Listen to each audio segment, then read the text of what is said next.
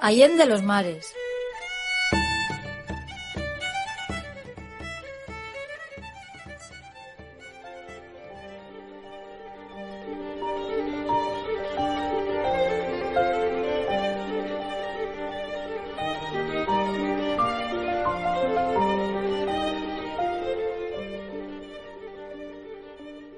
Hay historias que seducen a primera vista, y esta es una de ellas. Hoy vamos a recordar una aventura que tiene un poco de heroicidad, otro tanto de insensatez y bastante de locura. Si a eso añadimos un monte de más de 5.000 metros de altura y tres intrépidos italianos, tenemos los ingredientes perfectos para un relato apasionante. La historia del alpinismo está repleta de grandes gestas, la conquista de los techos del mundo inspiró a varias generaciones que a lo largo de varios decenios fueron completando las escasas zonas blancas que quedaban en los mapas. Fueron muchos los que se lanzaron a la conquista de las cimas vírgenes, pero normalmente la gloria y el recuerdo se reservan para aquellos que fueron los primeros en alcanzar una cumbre, completar un reto increíble o perecer de forma dramática intentando alcanzar el éxito. Los apellidos más conocidos en el alpinismo, como Mallory, Hillary o Messner, son un claro ejemplo de ello pero a veces nos encontramos con historias que por su particularidad logran hacerse un hueco y que merecen ser recordadas y contadas. La ascensión al Monte Kenia de Felice Benucci, junto a dos compatriotas italianos, en 1943, no supuso el primer ascenso con éxito, ni tampoco tuvo un final fatal. Pero hay un detalle que la hizo especial, y es que los tres aventureros se fugaron de un campo de prisioneros con el único objetivo de escalar el pico. De esta forma, realizaron una hazaña que puede ser considerada como un símbolo de libertad y dignidad humana. Felice Benucci era un gran apasionado de la montaña. Aquel joven nacido en Austria en 1910, pero de origen italiano, ya había visitado con frecuencia las cumbres de los Alpes Julianos y los Dolomitas. En Roma estudiaría Derecho y se convertiría en un importante nadador, llegando a representar internacionalmente a Italia durante tres años. En 1938 comenzó a trabajar en la administración colonial italiana y un año después fue destinado a Addis Abeba, en la Abisinia ocupada. En aquel momento, los dominios italianos en la zona abarcaban lo que hoy en día sería Somalia, Eritrea y Etiopía. La entrada del país transalpino en la guerra del lado del eje provocó que los británicos lanzasen la campaña del África Oriental, entre junio de 1940 y noviembre de 1941, el Cuerno de África fue un escenario secundario de la Segunda Guerra Mundial.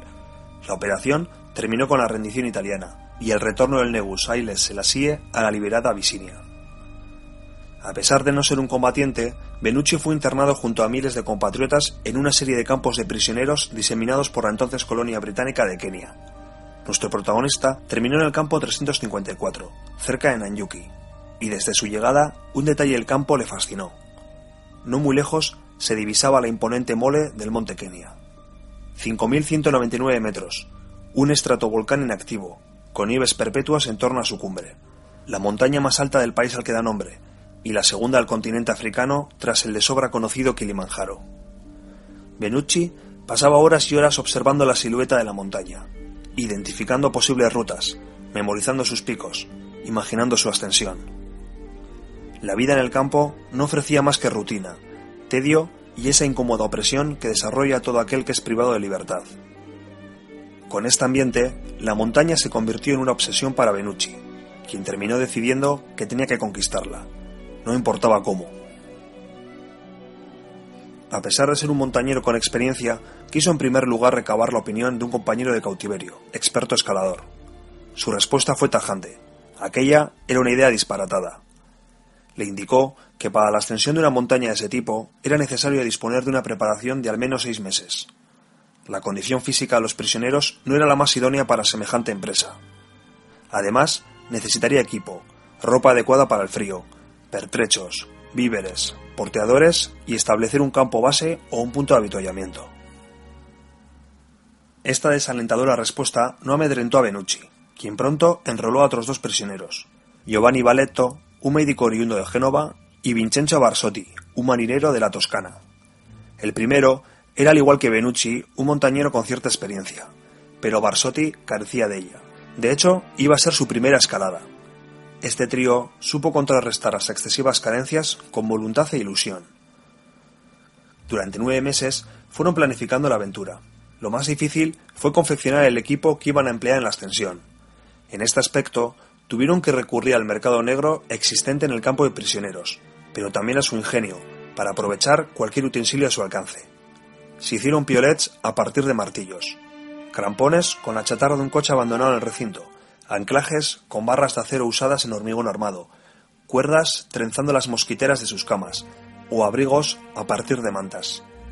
Los alimentos, principalmente conservas, chocolate y galletas, los fueron acumulando a partir de sus propias raciones.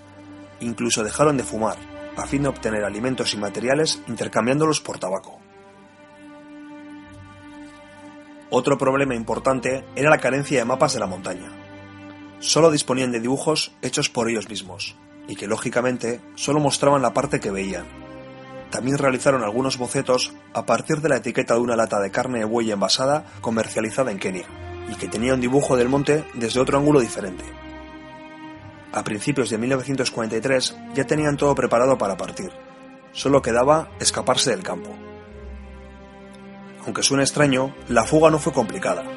El recinto estaba guarecido por soldados ascaris, pero la vigilancia no era muy férrea. En primer lugar, los prisioneros italianos no daban apenas problemas. Y además, cualquier fuga conllevaba un gran reto, pues la colonia portuguesa de Mozambique, el territorio neutral más cercano, se hallaba a más de mil kilómetros. El 24 de enero, nuestros tres protagonistas se fugaron del campo por una de sus puertas, de cuya llave tenían una copia. Unos días antes habían conseguido que les sacasen el equipo en un camión y que lo escondiesen a cierta distancia prudencial. Además, dejaron una nota a los guardias, avisando que regresarían en un par de semanas. Siguiendo el río Nanyuki, se fueron acercando al monte Kenia. Atravesaron la sabana y luego la selva. Se cruzaron con animales salvajes, como elefantes, rinocerontes y leopardos, por primera vez en más de un año se sentían libres, y encima se dirigían hacia un reto apasionante. Más motivados no podían estar. Pero como era de esperar, las dificultades no se hicieron esperar. Mediado el ascenso, Barsotti enfermó. Sus compañeros se adaptaron a la situación y le ayudaron a continuar. Sin embargo, ese fue el primero de sus problemas. Al carecer de mapas y desconocer las posibles rutas, terminaron empleando una de las más complicadas y peligrosas. Hay que señalar que en 1943 aquella vía todavía no se había completado y que previamente expediciones mejor preparadas y pertrechadas habían fracasado en el intento. A pesar de estos dos inconvenientes, el grupo fue poco a poco avanzando, acercándose hacia su ansiado objetivo. Al pie del último pico, el conocido como Batián, Barsotti no pudo continuar Benucci y Valeto improvisaron un pequeño campamento para acomodar a su compañero enfermo y decidieron hacer un esfuerzo final, pero fue en vano. La combinación de hielo y ventiscas les hicieron desistir cuando les quedaban cerca de 200 metros a la cumbre. Extenuados, hambrientos y comenzando a sufrir congelaciones, volvieron con Barsotti al campamento.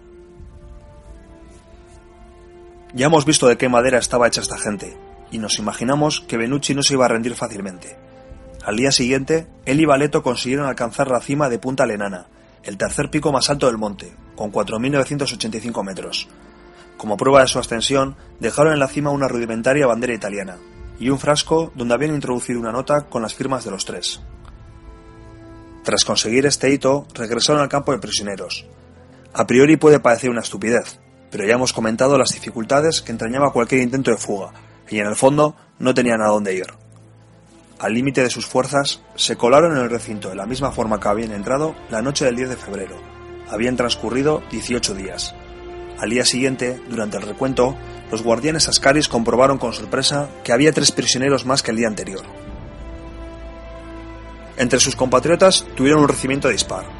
Algunos estaban resentidos con ellos por las represalias sufridas por motivo de su fuga, pero la mayoría los acogió con entusiasmo. En general, fue una inyección de moral para los desmoralizados prisioneros italianos. Por su fuga, fueron condenados a 28 días de aislamiento, pero el comandante terminó reduciéndolos a 7, como premio a su esfuerzo deportivo. Tan solo una semana después del ascenso, una expedición británica alcanzó Punta Lenana, y para su sorpresa se encontró con la bandera italiana y la nota explicativa. La noticia se hizo eco en un periódico británico, el cual cargó duramente contra los responsables del campo. Benucci fue trasladado a otro campo de prisioneros donde estuvo recluido hasta 1946. Posteriormente, tuvo una exitosa carrera en el cuerpo diplomático italiano, llegando a ser embajador de su país en Montevideo.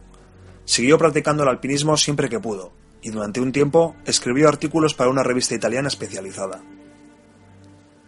En 1952, una expedición francesa al Monte Kenia halló crampones y herramientas empleadas por los italianos. Con su permiso, este equipo fue donado al Museo de la Montaña de Chamonix.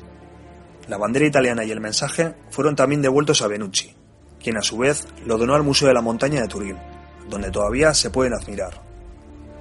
Durante la segunda parte de su cautiverio, Benucci escribió un libro sobre la aventura, donde detalla los preparativos, la fuga y la ascensión. Este documento sería publicado en Italia en 1947 y posteriormente traducido a varios idiomas. Podemos encontrarlo en castellano con el título de Evasión en el Monte Kenia. En el libro, un valioso testimonio, Benucci no oculta que la cumbre más valiosa para él era el Batián, y no Punta Lenana, de modo que podría decirse que su increíble expedición se saldó con una derrota, pero una derrota dulce, dadas las penurias en que se desarrolló. Posteriormente, supieron que el famoso alpinista Eric Shipton había juzgado en 1929 como imposible la ascensión por la ruta que habían intentado los italianos. Pero no era eso lo que más importaba a Benucci. Como escribe en su libro, por encima de todo, nuestra huida había sido una reacción contra la inactiva vida en un campamento de prisioneros, un acto de voluntad en medio de toda esa inercia.